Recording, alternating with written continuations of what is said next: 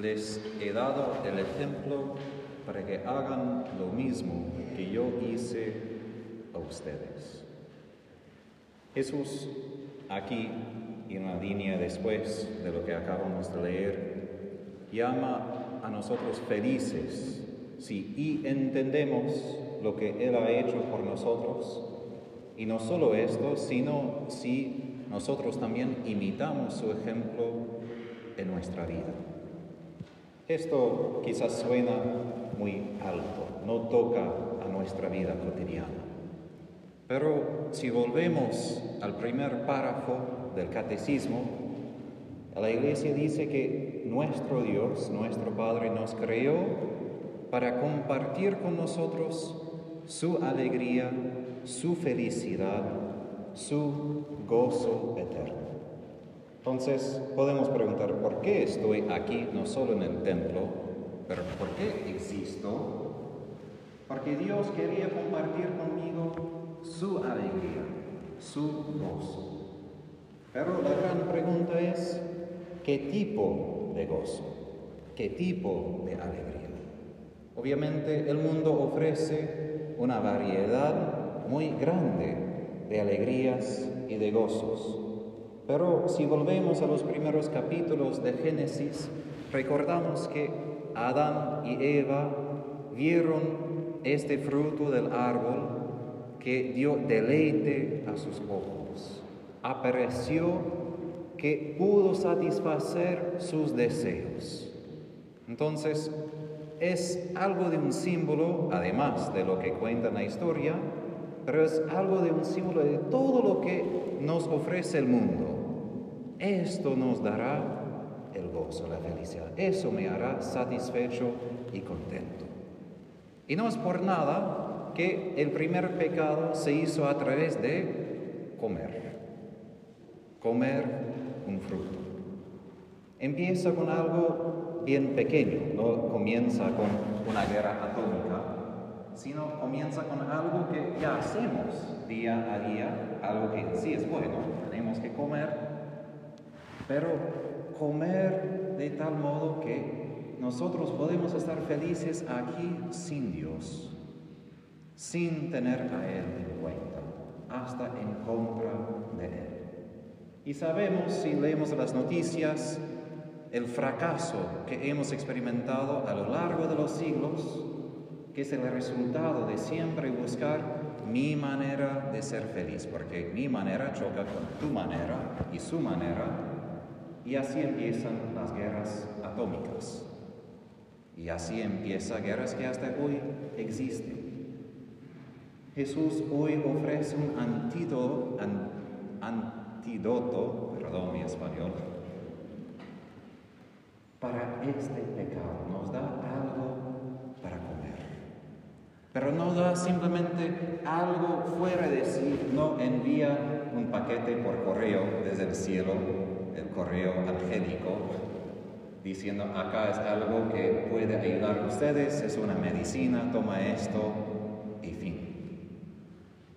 Dios crea a nosotros no solo para ser felices en un estado emocional, pero felices porque poseemos a Él, porque tenemos a Él, porque nuestros corazones son repletos de su. Y si nosotros escuchamos en el radio, yo doy ese ejemplo en los bautismos, si escuchamos en el radio, yo soy de Texas, entonces la música country casi siempre son varones que o lamentan que habían perdido su amor, o están buscando amor, o están felices que se han encontrado amor. Pero de todos modos es uno de los tres, con algo de variación. El ser humano busca desesperadamente este amor. Muchas veces la respuesta que recibimos después de buscar y buscar y encontrar fracaso en este mundo es, no existe tal amor. Porque queremos un amor incondicional, permanente, perpetuo, infinito.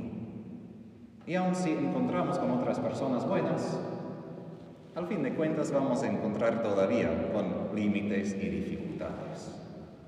Pero el corazón humano tiene una añoranza por algo más, tiene un anhelo por amor más profundo, más real de la música country de mi estado.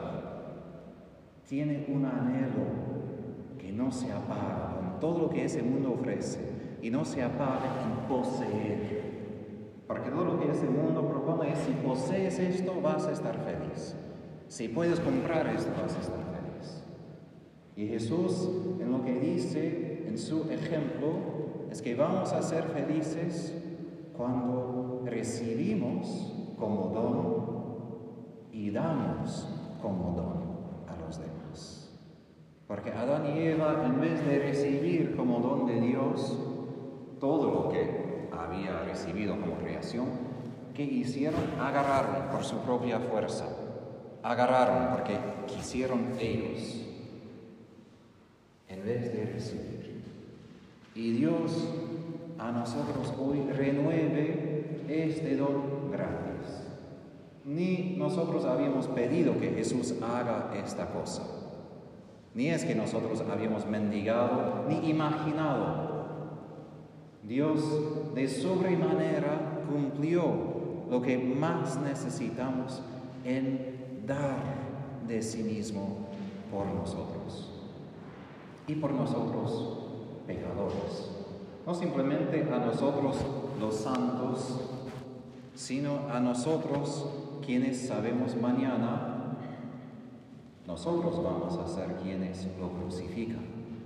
Él se entrega a nosotros en manos de pecadores, porque a Él más le importa la capacidad de dar que de protegerse.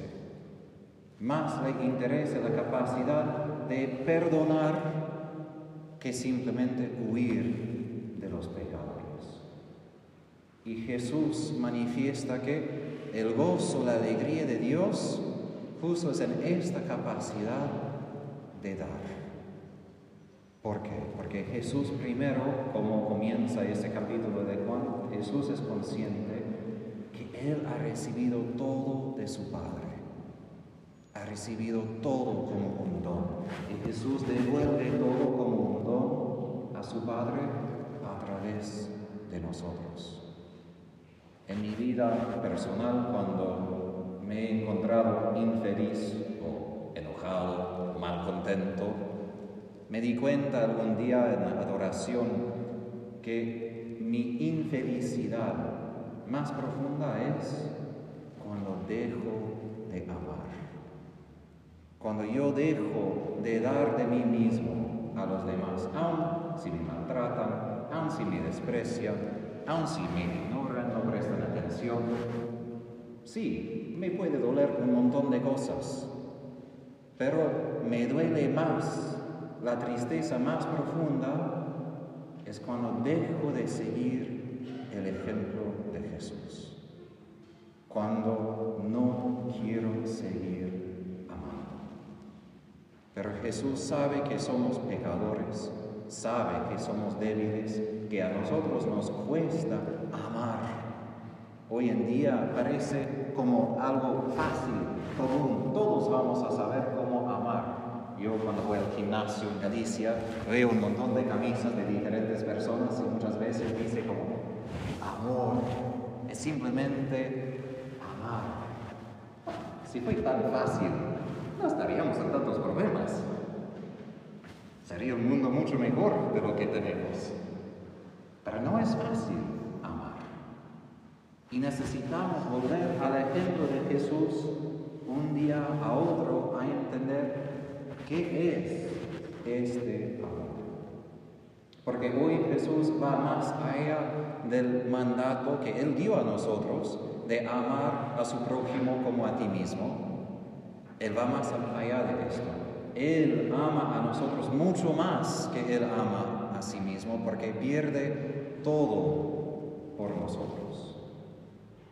Y Él pide a nosotros, va también de ir más allá de simplemente desear a los demás lo que yo quisiera, de amar más a los demás y a mí mismo. No simplemente porque yo soy menos importante, no tengo importancia, sino porque cuando tengo la oportunidad de amar, tengo la oportunidad de ser más feliz. Tengo algo más que este mundo puede ofrecer. Y Jesús en el Evangelio de hoy sabemos de memoria probablemente lo que ha hecho en bajarse como esclavo a lavar los pies de sus discípulos. Ahora, en Estados Unidos se hace a veces como una broma. Algunas personas tienen hace una fobia, un miedo de los pies de los demás. Y eso es hoy, cuando nosotros nos bañamos. Imagínense, hace dos mil años, con sandalias abiertas, varones andando con Jesús cientos de kilómetros, y Jesús se baja a lavar estos pies.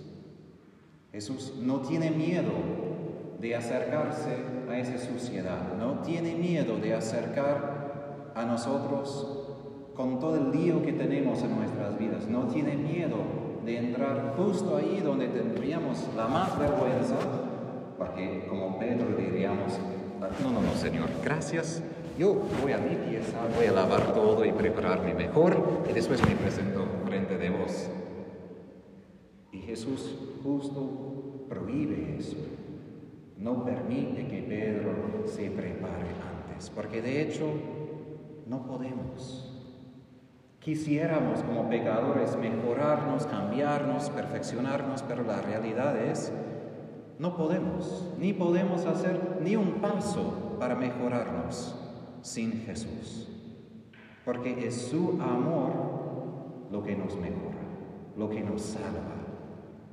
Y la paradoja, como dije, sobre la música de country, nosotros desesperadamente queremos tal amor y como pecadores que hacemos, rechazamos tal amor.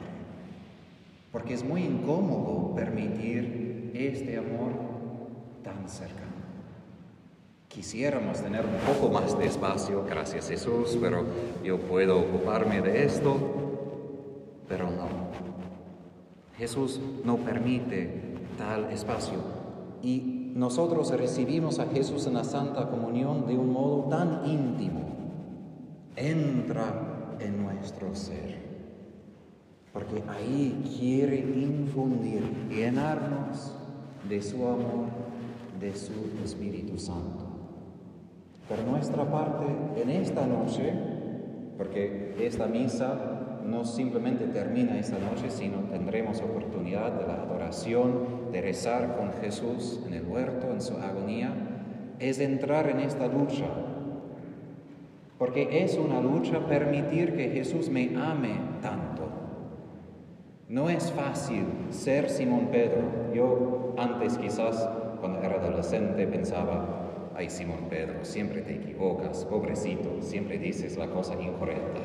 Y después está escrito por todas las generaciones en los evangelios, ¿no? Todos nosotros sabemos sus errores. Pero yo me di cuenta cuando Jesús se acerque a mí, a Tadeo, a mí con mis pecados, mi primera reacción, no, no, no, no, no. Porque no es posible que alguien me ame no es posible que alguien mire a todo lo que soy y decida, sí, tú vales mi amor, tú vales toda mi vida, tú vales todo lo que voy a sufrir mañana, flagelación, coronación de espinas, cargar la cruz y pasar horas en el crucifijo. No hay persona como Jesús. No hay persona en este mundo que es capaz de amar de su manera. Nosotros que muchas veces vemos menos de los demás y hacemos muchas críticas, ¿no? Podemos ver algunas faltas, algunos errores y ya estamos en posición de juez diciendo, ay, debe cambiar, qué estúpido, etc. Y Jesús que ve todo todo y libremente decide darse por nosotros. Libremente decide Él quiere morir por nosotros. Esto es lo que nosotros no solo recordamos en cada Santa Misa, sino es lo que es presente de un modo más real que el mármol que puedo tocar y es el fundamento de nuestra vida. Y sin este fundamento no hay modo de ser felices, no hay modo de tener gozo de alegría. Y repito esto aun siendo sacerdote porque nosotros como católicos repetimos la misa. Estamos aquí, estamos acostumbrados al rito, pero hoy de una manera especial nosotros como tomamos un vistazo de vuelta a darnos cuenta qué pasa en cada santa misa. Que Jesús se hace presente y hace presente todo ese misterio de amor para nosotros hoy, en la bella en esta parroquia. Porque ama a cada uno de nosotros. Y no estamos a desventaja de los discípulos porque no es que Jesús es menos presente en la Eucaristía que en los Evangelios, es igual presente hoy como era presente a Pablo, Pedro, a Juan, a los demás. Porque Él no quería que nosotros estemos sin Él. Ahora, todos nosotros somos llamados a ese mandamiento de amor. Todos somos llamados a seguir ese ejemplo de Jesús. Y por eso tanto hablo de su ejemplo, porque si de verdad entendemos, saboreamos, experimentamos cómo es ser Simón, ser lavado por este amor, será más fácil imitarlo, porque si estamos mirando ese ejemplo tanto, será como un efecto natural. Y no simplemente como un esfuerzo, sino una alegría. Sabemos eso, al menos algunos, cuando están enamorados, experimentan este gozo, cómo cambia la vida cuando han encontrado. Y esto en algún sentido debe ser nosotros cada vez que nos acercamos a la Eucaristía, felices del amor que hemos recibido y felices de la manera que el Señor permite de amar a los demás cuando tienen los pies muy sucios, sea lo que sea que es sucio. Pero que sean pecadores, que sean sus hábitos, tenemos ese momento de amar como Jesús. Y quiero vincular esos dos momentos porque ahora estamos en una liturgia muy linda, un templo limpio y la Eucaristía también se cumple en esos momentos sucios. Hay que recordar de lo que recibimos ahora porque lo que recibimos ahora nos da la capacidad afuera de hacer Jesús presente. Porque Jesús quiere ser presente aquí, pero a través de nosotros su cuerpo en todo el mundo. Y el mundo que necesita su amor en gestos muy concretos y empieza con nosotros. Y ahora, como todos nosotros tenemos este mandato de amor, los sacerdotes tenemos una manera especial de amar. Y por esto, al terminar, pido que ustedes recen por nosotros dos, por nosotros sacerdotes, porque hoy Jesús instituye y la Eucaristía y en lavar los pies de los apóstoles no solo es acto de humildad, sino también, según el libro de Levítico, es instituir a los apóstoles como sacerdotes y obispos. Y como San Juan María Vianney dijo, el sacerdocio es el amor del corazón de Jesús. Es nuestro don, nuestro desafío. Es una gracia especial del Espíritu Santo que el Señor da a los ordenados de hacer presente este amor del corazón de Jesús quebrado, roto, herido, con una lanza a su costado. No siempre es fácil por nosotros, pero es un privilegio amar así, al mismo momento que es un desafío. Pero Jesús deja el sacerdocio para continuar su presencia, su ministerio, no simplemente para que haya estructura y jerarquía y personas que pueden mandar. Esto es algo de parte, pero mucho más es que Jesús quiere que ciertos hombres puedan hacer presente en su carne su corazón de carne. Y esto decimos en inglés es un tall order, es un pedido grande. Entonces pido sus oraciones para nosotros, para que lo que yo, por ejemplo, voy a hacer un momento, puedo realizar en los gestos de cada día, para que la iglesia de Cristo, lo que todos nosotros somos, sea renovada y transformada por ese gran don del amor que se llama Jesucristo.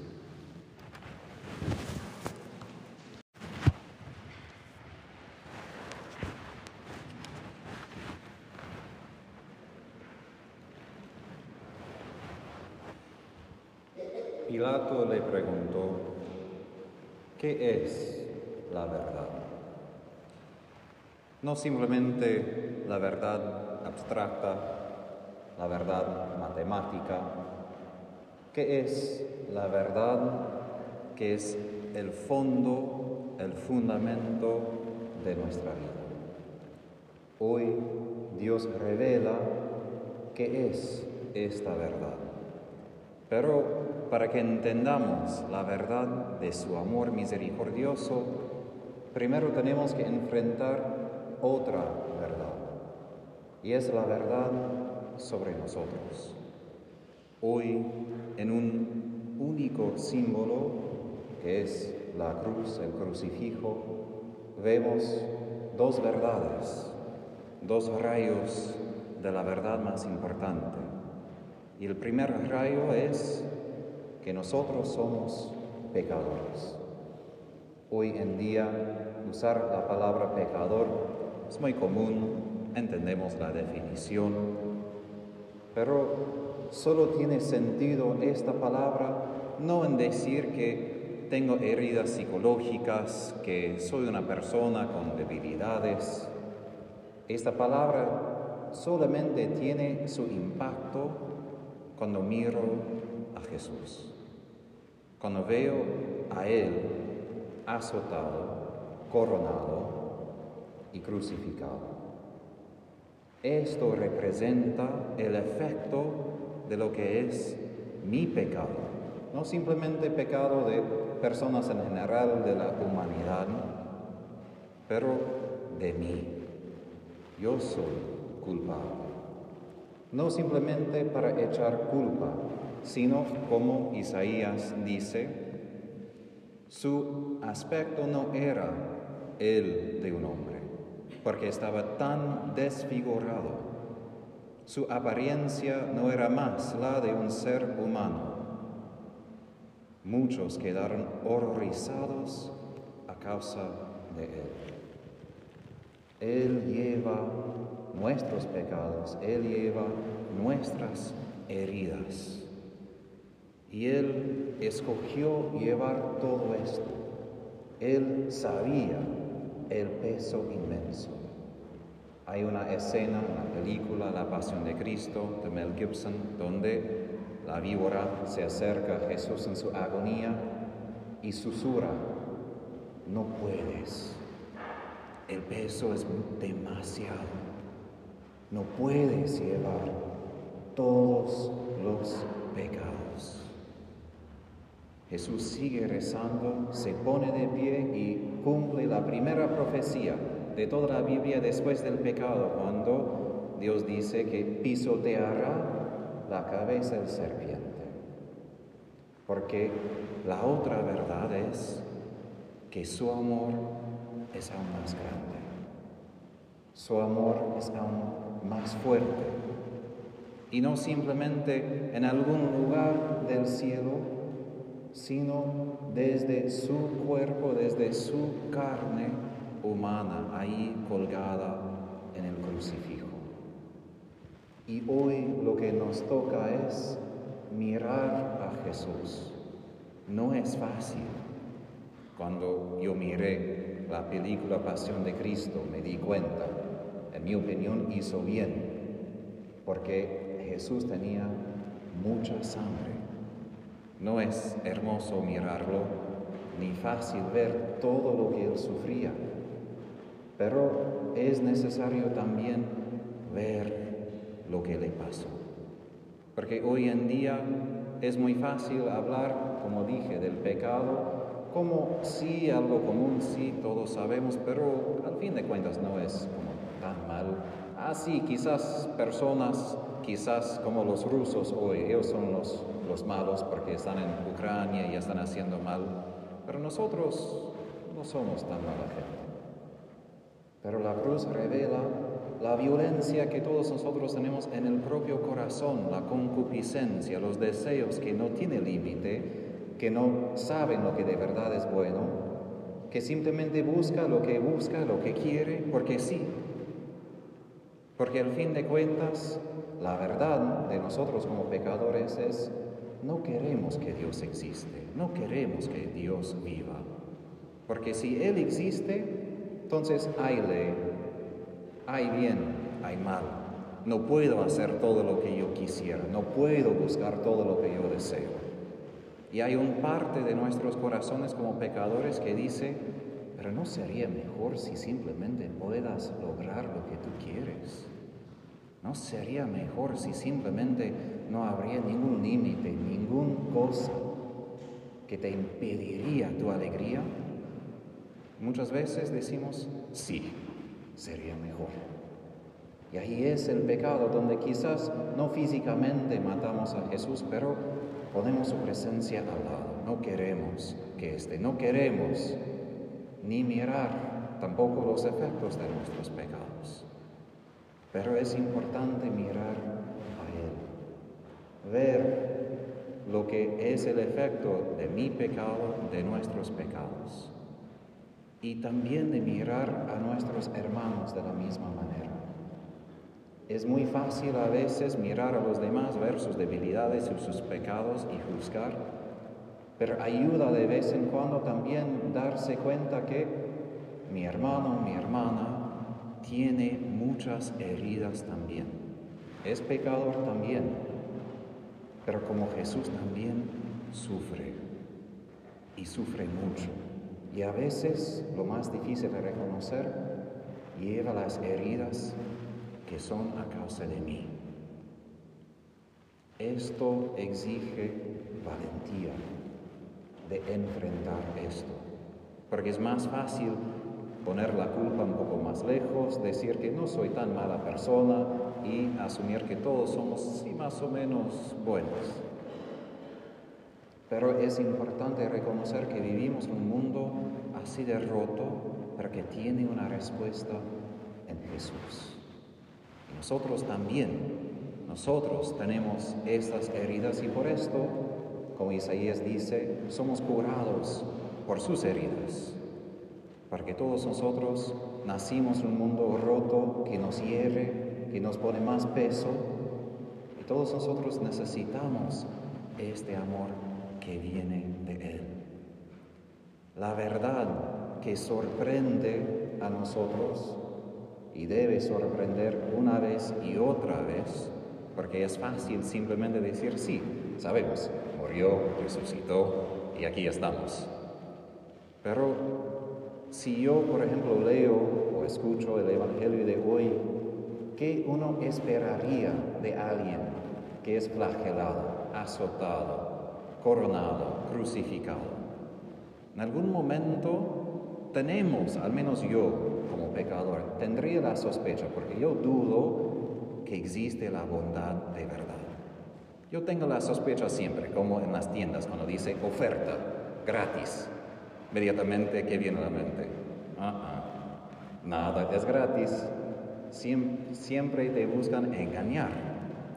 Y hasta a veces yo tengo esa mentalidad con Dios, con los demás, que parece bueno, pero detrás de esta cosa buena Quizás la persona al fin de cuentas se va a enojar conmigo.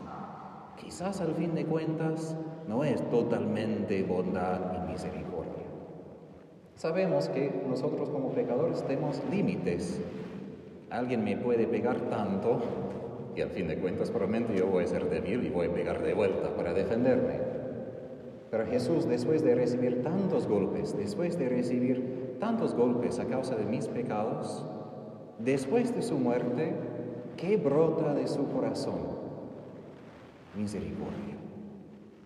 Es decir, yo con toda mi sospecha que no puede ser que me ama tanto, que la verdad última es un amor misericordioso, puedo poner a prueba, no puede existir, no puede existir, porque si yo sigo, si yo sigo pecando de un momento a otro, te vas a enojar y no es posible que te sigues así.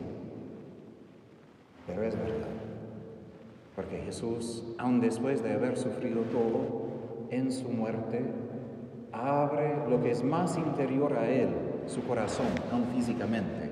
Tenemos todos los huesos aquí que no permite que alguien directamente golpee el corazón. La alianza entra a lo más interior de Jesús y ¿qué sale? Sangre y agua. Sale misericordia para mí, para todos nosotros. Y así Santa Catalina de Sina tenía una pregunta al Padre, ¿por qué permitiste que el corazón de Jesús sea atravesado por la lanza? Porque teológicamente hablando, Jesús ya había muerto, ya pagó la deuda, ya todo fue hecho. Como él dice en sus últimas palabras, todo se cumplió. Ya está hecho. Y el Padre respondió, porque no hay ninguna cantidad de sufrimiento, ningún tiempo de sufrimiento que puede revelar mi amor infinito, porque siempre es más grande de lo que aún pasó la pasión de mi Hijo. Y el abrir su corazón quería mostrar que aún queda infinito amor para ustedes, aún más de lo que han visto en su pasión, aún más. Y esto es la verdad que Pilato, al menos en el Evangelio de hoy, no pudo ver.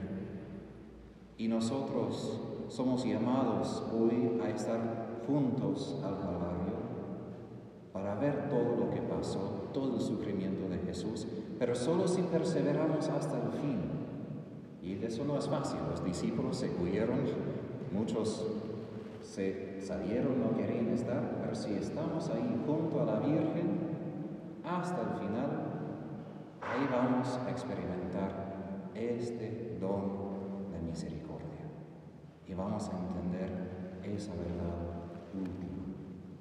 Y por esto en la carta a los hebreos el autor nos exhorta que podemos acudir con confianza. En griego no solo es con confianza, pero con derecho legal. Podemos acudir a Dios para recibir gracia y misericordia. No porque lo merecemos, porque yo sé por mí mismo no merecería tal cosa. Yo puedo dar en mi mente todo lo que yo merecería por mis pecados. Pero eso es la paradoja sorprendente de la verdad cristiana, que al entregar todo lo peor, recibo lo mejor de Dios, su amor. Eso no es la lógica humana, esta no es nuestra experiencia aquí, pero es la experiencia de ser experiencia de estar ahí junto a María al Calvario. Y así puedo decir, lo peor ya pasó. A veces vivimos esperando que las cosas se van a empeorar y ciertamente en nuestras vidas particulares pueden empeorar más. Pero en la historia el peor ya pasó y ya tenemos la respuesta amor y misericordia. Y por esto podemos estar de pie como la Virgen en medio de sufrimiento, estar de pie con ella junto a los demás en su dolor, porque sabemos que la verdad última no es el dolor del pecado de este mundo, aunque sí existe y no podemos negar eso. Pero en cuanto más enfrentamos esta oscuridad, enfrentamos la luz que viene de la Pascua, la luz que es el amor de nuestro Señor. Pidamos la gracia de la Virgen hoy de permanecer con ella cerca de su Hijo, para que no solo sabemos de Cristo, para que no solo sepamos de la verdad, sino hoy y mañana experimentamos en nuestra carne, en nuestra piel, esta verdad fundamental de nuestra fe, que es Cristo crucificado por amor a nosotros.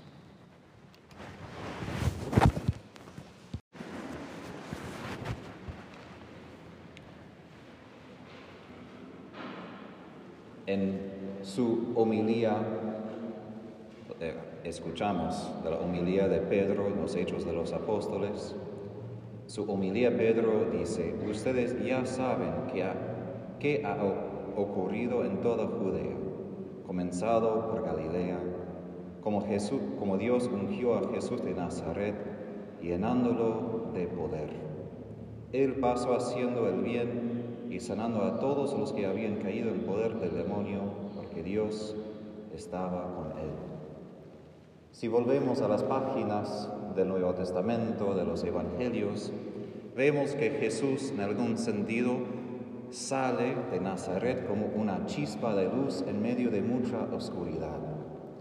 Él enfrenta las varias manifestaciones del poder del mal. Él puede sanar a los enfermos, puede exorcizar a los endemoniados, hasta Él puede levantar de la muerte a los que ya están muertos.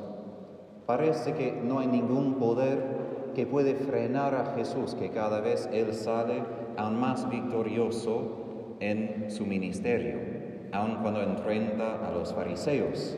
Casi siempre cuando ponen trampas, ellos mismos caen en sus trampas.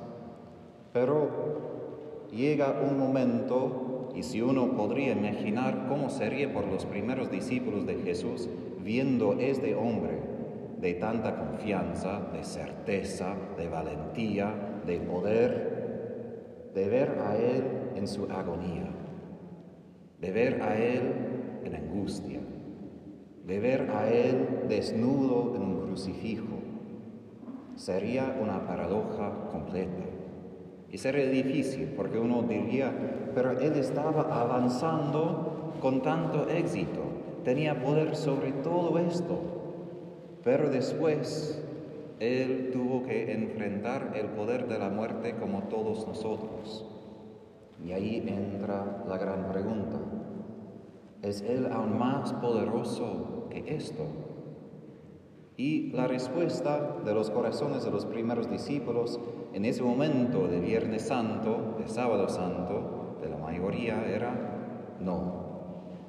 Ellos probablemente pensaron, bueno, era un gran profeta, era alguien que suscitó esperanza, pero al fin de cuentas nosotros nos quedamos bajo este techo que es la muerte. El libro de Isaías describe la muerte como una red que se usan para captar los peces.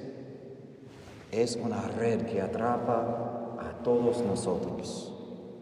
Pero Jesús, en vez de perder su vida, como dice en el Evangelio de San Juan, dio su vida voluntariamente. Y en vez de ser derrotado por la muerte, Él mismo ha derrotado todo el poder de la muerte de Satanás y del pecado. Y esto para nosotros abre la vida a una esperanza completamente diferente. Ahora nosotros no vivimos con miedo a la muerte como que tiene la última palabra y no hay nada más que esto, sino que ahora hay algo mucho más que esta vida a nuestro alcance a través de nuestro Señor. Pero esto exige de nosotros unas cosas. Primero, de tener la fe que sí ha resucitado. Suena quizás obvio, estamos aquí, celebramos que Jesús ha resucitado. Pero todavía vivimos en un mundo donde muchas veces la muerte todavía tiene la última palabra. Ahora mismo vivimos en un mundo que está amenazado por la guerra, amenazado por armas nucleares, otra vez después de que quizás habíamos pensado que esta amenaza ya fue sepultada hace unas décadas. Y parece que todavía hay una batalla, y hay una batalla, porque esta fe que Jesús ha resucitado no es simplemente, bueno, resucitó, disfrutemos la vida y todo está bien. Ahora Jesús invita a nosotros a esa batalla, como fue en la secuencia antes del Evangelio, sabiendo que frente de la muerte vamos a ser victoriosos, no porque Dios va a decir a nosotros, ah, no tienen que sufrir, no tienen que morir, no se preocupen, no. Ahora nosotros podemos tener el crucifijo en el centro de nuestra iglesia, no simplemente para recordar la tortura que pasó Jesús a, nuestra, a causa de nuestros pecados, sino porque tenemos la certeza, el peor que puede pasar ya fue derrotado. El peor de lo que el mundo nos puede ofrecer ya ha sido vencido. Y en cierto sentido, tener un crucifijo es jactarse frente del mundo y decir, esto es lo que me puedes hacer, no me da miedo, no me importa, porque Jesús ya avanzó ahí en esta oscuridad, ya fue ahí al límite para decir, ahí Él va resplandecer su luz, que conquiste, conquista todo mal. Pero por nosotros, como digo, es importante guardar esta luz encendida en nuestros corazones, la luz de la fe, porque si no vivimos cercano a Jesús, si simplemente vivimos más o menos cerca de Jesús, el mundo todavía tiene su poder. Satanás todavía tiene algo de poder y puede extinguir esta luz de la fe, el poder de la resurrección en nuestras vidas. Y por esto Pablo dice a nosotros un aviso hoy. ¿No saben que un poco de levadura hace fermentar toda la masa? Despójense de la vieja levadura para hacer una nueva masa. Es verdad, cuando yo hago el pan, compro un poquito de levadura y es suficiente para toda la masa. Y así Pablo nos advierte, no es suficiente ser cristianos en la mayoría de nuestras vidas, pero quedándose con esta oscuridad o este pecado o estar más o menos cerca de Jesús, pero no tanto. No, es suficiente que el mundo ponga un poquito de su veneno en nuestros corazones para extinguir el poder de su resurrección. Yo recuerdo, soy de Texas, nosotros tenemos víboras, serpientes, y hay una que se llama un coral snake, que tiene colores rojo, amarillo y negro. Y una gotita de su veneno, que es un veneno contra los nervios, el sistema central de los nervios, puede matar a tres hombres adultos y esto es como imagen del poder del pecado, porque a veces nosotros tomamos como dado por cuenta, sí, Jesús resucitó y más o menos, bueno, sí somos pecadores, pero bueno, al fin de cuentas Él va a ser generoso y misericordioso y va a estar bien. No, como Jesús tuvo que enfrentar con su sangre el poder de la muerte, nosotros también. Y hoy sí estamos gozosos y alegres por su victoria y Él nos concede su gracia para poder compartir la victoria que Él ganó por nosotros. Pero exige nosotros quitar todas esas gotitas, de enfrentar la luz del Señor resucitado que ilumina todas las tinieblas que todavía tenemos, para que seamos nosotros como iglesia como cristianos, centros de luz en, en un mundo de tanta oscuridad. Y si todavía en el mundo hay guerras, hay divisiones, hay tanto el poder del pecado, es porque nosotros como cristianos no hemos vivido nuestra vocación de ser testigos del resucitado. porque es a través de nosotros, seres humanos y pecadores, que este poder se hace presente en el mundo. Es a través de la iglesia con sus sacramentos, la Eucaristía, el bautismo, la confirmación, que todo ese poder del Señor resucitado llega a nosotros hoy.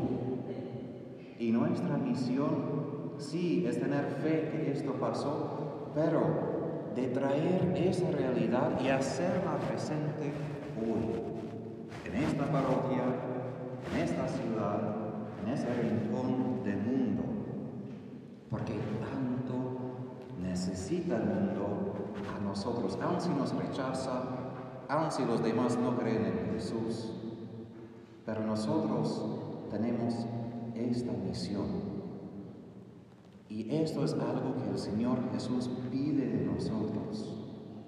Porque una cosa es que Él venció la muerte, pero Él siendo Dios iba a tener la victoria siempre. Eso no es nada nuevo. Siendo Dios, obvio que iba a derrotar la muerte. Pero Jesús hoy desde el cielo se preocupa por muchos de sus miembros, muchos de sus discípulos, que todavía no han podido ganar la victoria, que son débiles, que caen, que no conocen su victoria. Y el trabajo de Jesús en cierto sentido no, es, no se ha terminado. Hoy, siendo domingo, descansamos porque el Señor nos invita a poder entrar en el descanso que prepara para nosotros en el cielo. Pero nuestro trabajo y el trabajo de Jesús no, no se ha terminado por completo, porque queda frente a nosotros el empeño de extender esta luz frente de tanta oscuridad. Y por esto, al fin del camino cuaresmal, la vigilia anoche y hoy después de la humildad, vamos a renovar nuestras promesas bautismales, que son los compromisos más importantes de nuestra vida. A veces yo pienso que al fin de la vida, frente de Jesús como juez, me va a preguntar sobre estas cosas tan básicas. Porque todo el resto es explicación, todo el resto es como desempacar lo esencial de nuestra fe. Pero este sacramento es lo que abre para nosotros esa realidad de Jesús resucitado. Pero no podemos experimentar este poder de Jesús mientras que quedamos en el pecado. Y por esto hemos pasado a toda la cuaresma. Hoy no es simplemente decir como yo así como adolescente, bueno, gracias a Dios puedo tomar toda la Coca-Cola, el chocolate y volver como era la vida antes de miércoles de ceniza. ¡Qué suerte! Hoy no debe ser una vuelta al pasado, porque Jesús tampoco volvió a la vida como era antes. Hoy comenzamos una temporada en la iglesia que es aún más importante que el tiempo de la cuaresma. Aún más importante para que lo tomemos en serio. Quizás no con tantas penitencias como en cuaresma, pero de vivir como Jesús vive, de vivir con su espíritu. Porque esto es el poder de la resurrección, no es simplemente como la fuerza en la película de los Star Wars, no, simplemente la fuerza esté con ustedes y sentimos algo. El poder de la resurrección es la persona del Espíritu Santo que habita en nosotros. Y vemos lo que pasa cuando vive plenamente en nosotros, nos hace vivos. Y además hay una imagen de Jesús como el Cristo, el ungido, que no solo que Él es vivo, pero Él respira este espíritu donde quiera que Él esté y todo vuelve a la vida. Creo que una vez usé el ejemplo en, ah, perdón, no recuerdo en español el nombre, Lion, Witch and the Wardrobe, el león, la bruja y, no recuerdo, decía es y Aslan, el león, cuando él visita un campo de batalla, empieza a respirar exhalar y todo vuelve a la vida alrededor de Él. Eso es lo que pasa con Jesús. Y esto es, en cierto sentido, imagen de lo que nosotros debemos hacer. Que llenos de este espíritu, debemos crear esta atmósfera de la vida, aún en medio de la muerte, de manifestar en nuestras vidas que es más poderosa la vida que la muerte. Y por esto el bautismo es tan importante, porque nosotros falsificamos la idea de que Jesús es resucitado si todavía nosotros nos quedamos en la muerte. Si el mundo no cree, echo la culpa a mí mismo, porque no ve en mí la realidad de su espíritu, la realidad de su resurrección. Porque nosotros debemos salir, como dice San Juan Crisóstomo, como leones rugientes frente del mundo después de la misa, de prender fuego, de extender esta victoria sobre el pecado y sobre la muerte.